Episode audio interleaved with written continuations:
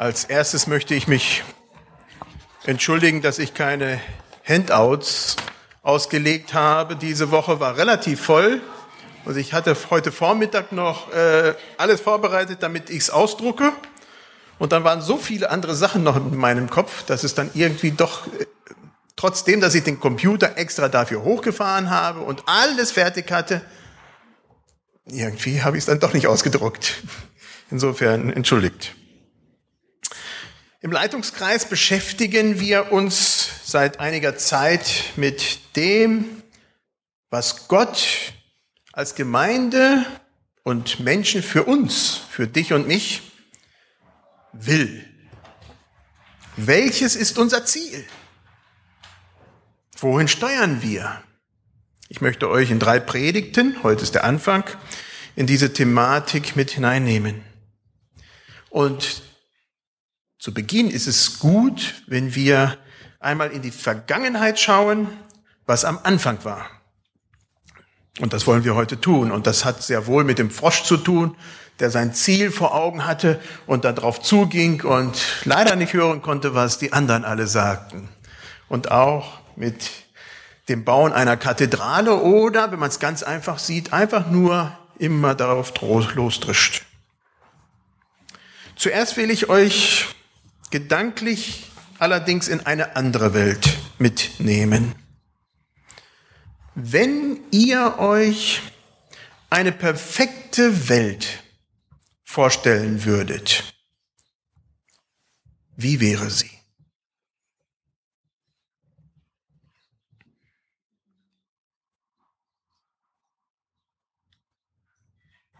Wie wäre das Miteinander unter den Menschen und mit der Natur.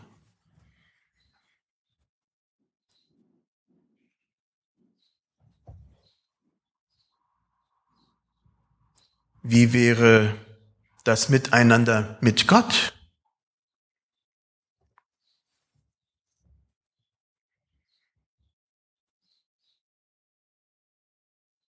Was würdet ihr den ganzen Tag tun?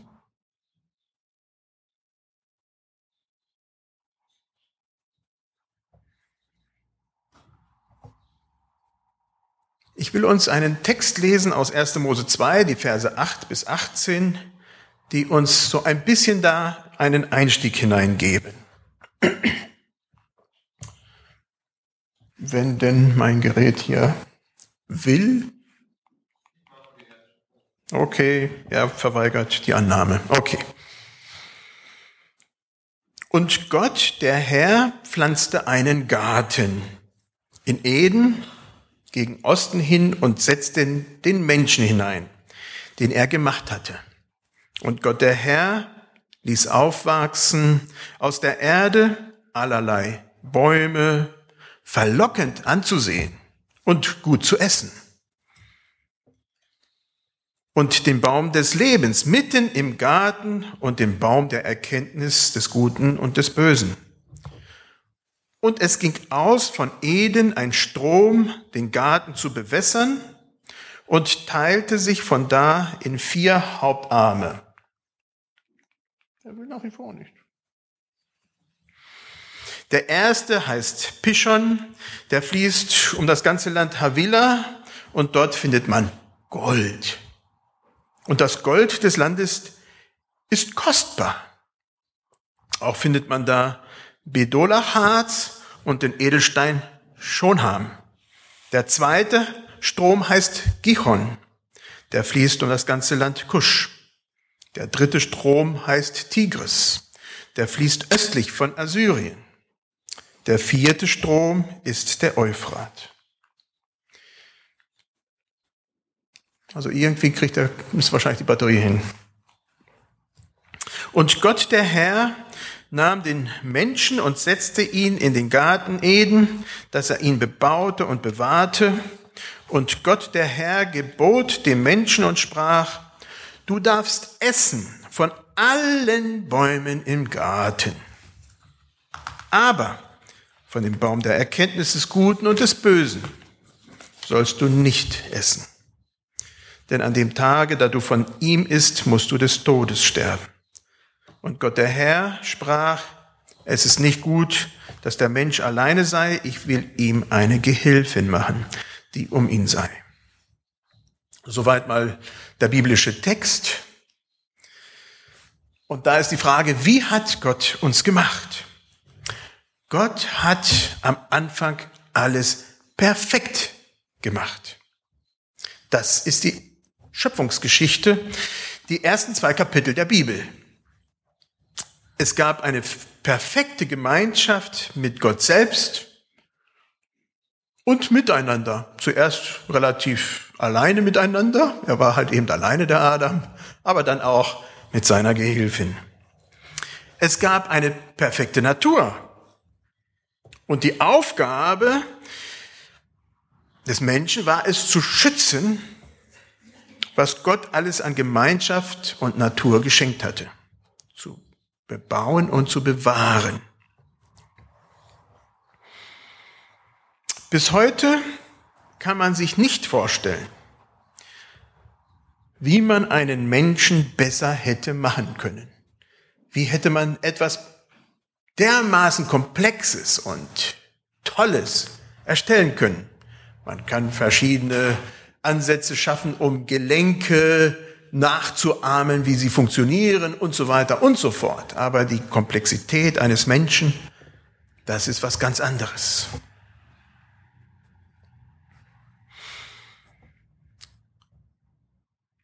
Und Gott hat aber auch klare Grenzen gesetzt, damit da ein Unterschied zwischen dem allmächtigen Gott und dem Menschen auch deutlich ist. Du sollst, du darfst alles haben, nur diesen einen Baum. Finger weg davon. Tut uns auch heute noch schwer, wenn jemand sagt, das, also zumindest wenn ich das bei den Kindern erlebe, dann kann ich eher sagen, tu das, dann weiß ich ganz genau, der geht da nicht dran, als umgekehrt. Gott hat Adam und Eva perfekt gemacht. Bis heute kann man es sich wirklich anders nicht vorstellen. Und, oh Schreck, oh Graus, sie waren nackt. Furchtbar. Sie schämten sich nicht. Diese unverfälschte Nacktheit und Lebensfreude erleben wir heute vielleicht bei kleinen Kindern, wenn die miteinander spielen, ohne dass da Scham und Perversion schon reinkommt. Sag vielleicht, weil wenn Kleinkinder miteinander spielen, sind sie sehr wohlfähig, sich einander gegenseitig innerlich und äußerlich weh zu tun. Also das ist schon alles vollkommen vorhanden. Aber so war es am Anfang der Schöpfung nicht. Es war perfekt. Der Garten Eden war ein heiliger und geschützter Ort. Sünde und Tod hatten darin nichts zu suchen. Der Garten war ein Festplatz. Es gab Leckereien, wo man sie nur suchen konnte. Alles, was die Natur darbringt. Also das ist schon etwas, was mich persönlich sehr anspricht, wenn ich gerade in den Südländern, wo ich öfter mal schon war, dann so durch die verschiedenen Obstbereiche gehe, dann schlägt mein Herz schon höher. Es war paradiesisch. Ein Fluss floss durch den Garten und bewässerte das Land.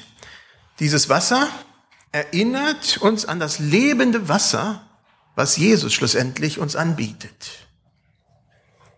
Und was es am Ende, ganz am Ende in Offenbarung wieder erwähnt wird. Es gab Gold und Edelsteine. Und zwar nicht als Handelsgüter, wie es dann später wurde, sondern einfach Schönheit. Es war schön anzusehen. Es war gut. Man konnte es haben oder auch nicht haben. Es war einfach schön. Gott hat was für Ästhetik übrig. Zu guter Letzt wird dem Mann eine Frau geschenkt. Ein Gegenüber. Das ist gut, sonst wären wir alle nicht hier. Der Mensch muss nicht alleine sein, Und er muss auch nicht alleine sein Dasein fristen. Es gibt Gemeinschaft, es gibt Intimität, es gibt Zuneigung, es gibt Freundschaft. Dieses letzte Wochenende von Freitag bis einschließlich heute haben wir das aktive äh, männerorientierte Wochenende und da ist diese Freundschaft und diese Beziehung gerade auch unter Männern da und das ist schon was ganz Besonderes. Vieles von dem, was Paradies ist, erleben wir als Menschen, wenn wir nicht auf diese vielen Frösche hören, die uns sagen, das schaffst du sowieso nicht. Wenngleich allerdings nur in Ansätzen und sehr stark verzerrt. Trotzdem gibt es auch heute viele Menschen, die sehr wohl das Interesse haben, dass diese Welt etwas besser wird. Die Interesse haben, zu beschützen und zu bewahren.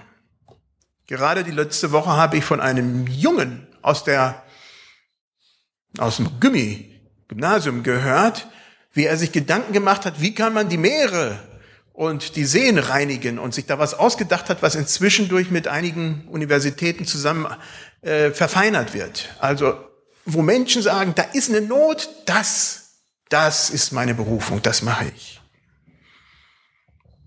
Es gibt viele Menschen, die Freundschaften, Gemeinschaft, ein gutes Miteinander suchen. Welch ein Geschenk ist es, wenn solche Freundschaften gelingen können und diese Beziehungen unser persönliches Leben bereichern. Es gibt die Möglichkeit der Nähe, der Intimität mit anderen Menschen, wenngleich diese Intimität oftmals gestört, pervertiert und oftmals auch gebrochen ist. Es gibt auch die, die Möglichkeit der Intimität mit Gott, wenngleich auch nicht in dem Maß, wie wir es gerne hätten.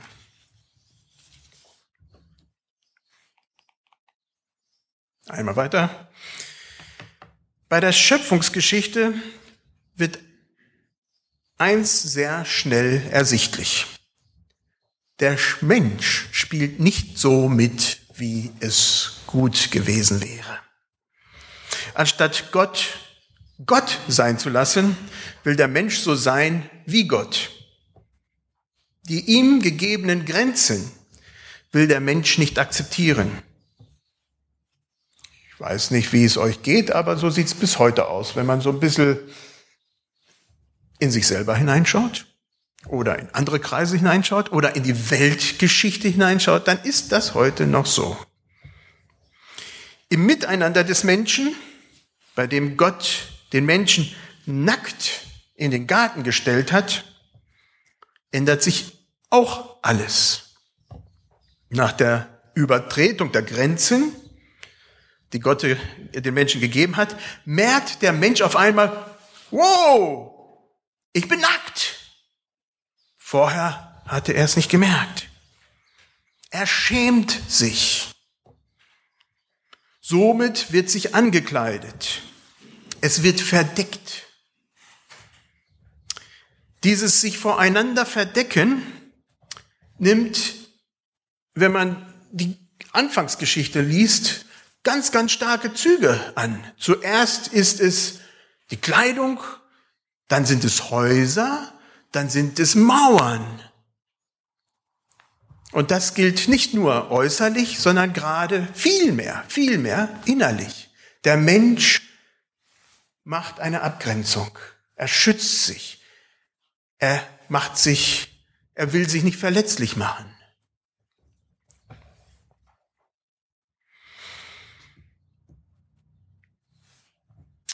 Diese zunehmende Trennung voneinander geschieht, wie gesagt, innerlich und äußerlich. Mehr und mehr, und das kennt ihr alle, werden Schutzwälle um Herz, um Familie, um Haus gezogen, um sich zu schützen. Misstrauen, das ist das, was kommt. Misstrauen ist das Wort. Misstrauen gewinnt überhand. In der Flüchtlingspolitik kann man dieses typische Misstrauensverhältnis heutzutage ganz, ganz stark beobachten. Wir sind die Guten, die anderen sind die Bösen und ich muss mich schützen. Aber wir brauchen gar nicht so furchtbar weit wegzuschauen. Das macht jeder in seinem eigenen Bereich. Misstrauen gedeiht rasant schnell in allen Bereichen des menschlichen Daseins. Es fängt an mit dem Brudermord von Kain und Abel. Misstrauen. Und setzt sich überall fort. Der Nachbar ist auf einmal böse, weil er irgendan etwas anders will als ich. Bis dahin war er okay, aber dann auf einmal kommt Misstrauen. Auf einmal ist ein Keil zwischen mir und meinen Kindern oder zwischen mir und meinen Eltern, weil wir dem anderen misstrauen und wir nicht fähig sind, wieder Brücken zueinander zu, äh, zu bauen. Auf einmal ist der Ehepaar vom liebsten Menschen der Welt zum Bösewicht mutiert, weil Misstrauen da ist. Vergebung, aufeinander zugehen, dem anderen in Liebe begegnen, dem anderen nicht automatisch alles Schlechte unterstellen. Wie leicht fällt euch das? Wie leicht fällt euch das, besonders wenn der andere versagt hat, euch beleidigt hat, euch übergangen hat? Auf einmal scheint Gott so furchtbar weit weg zu sein, unerreichbar weit, weil Misstrauen mein Herz erfasst hat. Das Misstrauen, welches sich gegen den Menschen aufgebaut hat, gegen den Mitmenschen, baut sich auch gegen Gott auf. Das ist anders nicht möglich. Wir sind, unsere Beziehungen zueinander sind auch ein Spiegelbild von einer Beziehung zu Gott. Wir können heute nicht so tun, als wir, als ob wir wieder zurück ins Paradies könnten. Darum geht es nicht. Wir sind nicht im Paradies. Jeder von uns weiß das auch. Wir bauen Mauern um uns herum und jeder von uns erlebt es. Und trotzdem braucht es konstante Aufmerksamkeit, damit wir diese Mauern, die automatisch errichtet werden, wieder runtergerissen werden und dass wir wieder aufeinander zugehen. In allen Bereichen des menschlichen Daseins. Kannst du bitte weiterklicken? Ja, wir sind vom Paradies in ein Suboptimum hineingeraten. Das haben wir uns selber zuzuschreiben, durch unser Verhalten, durch unser Misstrauen gegeneinander und gegenüber Gott, durch unser Ungehorsam. Und doch ist es nicht das letzte Wort Gottes mit uns. Und dafür bin ich sehr, sehr dankbar. Gott hat nach wie vor alles im Griff. Auch wenn vieles auf dieser Erde nicht so scheint. Wenn vieles schlecht läuft und sicherlich nicht so läuft, wie Gott es gerne hätte. Das ist die Geschichte, die wir dann nach dem, nach dem Schöpfungsbericht dann finden. Wie Gott sein Volk durch alle Irren und Wirren des Lebens führt. Gott ist trotz unseres Versagens da. Er führt uns immer noch weiter. Beim Exodus, das werde ich nächstes Mal noch ein bisschen erwähnen, dann ist es die Wolkensäule die Feuersäule, die führt. Das war Gott, der führt. Und zwar wen? Dieses, ich mag es gar nicht aussprechen, dieses Volk, was gar nicht hören wollte. Dieses sture, halsstarrige Volk. Und Gott war trotzdem mitten da und führte. Das ist heute nicht anders.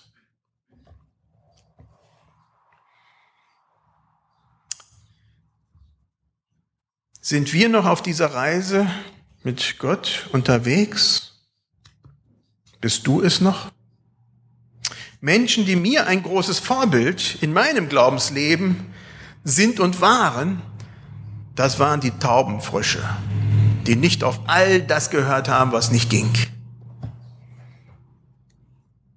Da war ein mennonitischer Ludwig Overholt, den habe ich schon ein paar Mal erwähnt, in Berlin, ein erzkonservativer Mennonit aus USA, aus fast amischen Hintergrund, der kam und keine Berührungsangst hatte, der die Penner und Prostituierte aufsuchten, damit er ihnen das Wort Gottes bringen konnte, der in der evangelischen Kirche regelmäßig predigte und der mich als jungen Kerl auch mit unter seine Fittiche nahm, ein Mensch, der Brücken baute. Später war es dann ein Geschichtsprofessor, ein J.B. Töfs, der jedes Semester seine Studenten nach Hause eingeladen hat, der jedes Jahr nach Russland und der Ukraine flog, um die Geschichten, die sonst in die Vergessenheit geraten würden, aufzuschreiben und zu erinnern, was da war. Der festhielt, was Glaubenszeugen gerade in der Not erlebten oder erleben, auch in der Zeit damals. Da war ein Mani Taute, ein Leiter des Seminars, an dem ich auch unterrichtete in äh, Mosambik, der, das muss man sich mal vorstellen, als Pastor der reformierten Kirche in Südafrika, Klingelingeling, Apartheid, ja, dorthin ging und sagte, ich will diesen jungen Menschen, diesen schwarzen jungen Menschen eine Chance geben, sie als Leiter ausbilden über jegliche Kon Konventionen sich hin, äh, hinübersetzen. Das und viele andere sind und waren meine Vorbilder im Leben. Menschen, die jeweils Mauern zwischen Menschen abgebaut haben und darum ringen, dass diese Welt etwas Besseres wird.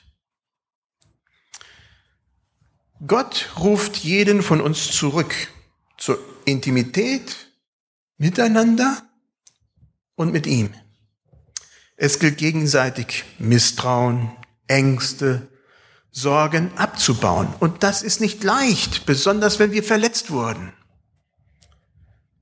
Aber gegenseitiger Respekt, Offenheit, Ehrlichkeit, Liebe, Annahme und Vergebung sollen eine größere Rolle in unserem Leben spielen.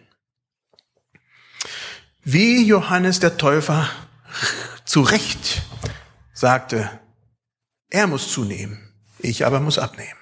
Es ging nicht um ihn. Und das fällt uns schwer. Also zumindest mir. Ich weiß nicht, vielleicht habt ihr es ja alles schon eingetütet und bei euch passt das alles und da geht das alles und ihr könnt über alle Fehler aller anderen Menschen hinwegsehen und könnt sie lieben ohne Bedingungen. Mir fällt's schwer. Ich bin noch auf dem Weg. Die Schöpfungsgeschichte, das ist das Ziel. Die Schöpfungsgeschichte erzählt nicht nur den paradiesischen Zustand, den Gott am Anfang gelegt hat und dann komplett in die Hose ging. Die Schöpfungsgeschichte ist das Ende. Es ist nicht nur der Anfang. Die Schöpfungsgeschichte ist das Ende. Wenn wir aufklappen, von ganz ans Anfang bis Offenbarung 21, 22, dann lesen wir genau das Gleiche. Die ganze Geschichte dazwischen. Dann, ups, sorry, ich hab's falsch rum. Die ganze Geschichte dazwischen, das ist das Versagen der Menschen und der Weg, den Gott trotzdem mit den Menschen geht. Mit dem himmlischen Jerusalem, mit der Stadt Gottes, mit dem Strom des lebendigen Wassers, das da zwischen den Menschen fließt, mit dem Baum des Lebens in Offenbarung 22, welches zur Heilung der Völker dasteht. So wie es am Anfang war, so wie Gott es sich vorgestellt hat, so wird es sein. Mein Leben wird anders sein, wird viel schöner. Mit Leben, Tod und Auferstehung Jesu Christi hat das Ende begonnen. Wir sind einen Schritt weiter, das Ende ist noch nicht da, aber es hat begonnen. Durch ihn haben wir den Heiligen Geist, der uns befähigt zu tun, was wir vorher noch nicht mal ansatzweise konnten. Anfangen, anders zu denken, anfangen, anders zu handeln. Und Gott ist es, der trotz all unserer menschlichen Versagen, all unserer Fehler, sein Ziel erreichen wird. Und uns in diese glorreiche himmlische Herrlichkeit hineinführen wird. Wir als Gemeinde, und ich hoffe, jeder von euch ist mit auf diesem Weg, wo ihr schaut, wo ist meine Bestimmung als Mensch und wo ist meine Bestimmung auch als Gemeinde, dass wir schauen, Herr, was ist das Ziel? Wohin gehen wir hin? Wie wird es sein? Gott will, dass allen Menschen geholfen werde und sie zur Erkenntnis der Wahrheit kommen. 1. Timotheus 2, Vers 4. Soweit möglich stehen wir auf zum Gebet. Ich bete.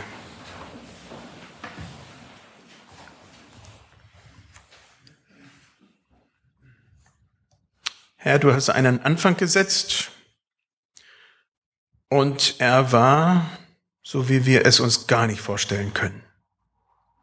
Herrlich und außerhalb von dem, was wir täglich erleben. Ich danke dir, dass wir nach vorne schauen dürfen und wissen dürfen, dass das auch kommen wird. Ja, und wenn wir mitten in diesem Schlamassel im Leben stecken, mit viel Versagen, mit Ängsten, mit Misstrauen, mit, mit misslungenen Beziehungen, so legen wir es dir dar. Du gehst mit uns, du siehst unser Versagen, du siehst all das, was gebrochen ist. Herr, und wir wollen es dir darlegen, damit du das heil machen kannst, was wir einfach nur betrachten und nichts mit anfangen können.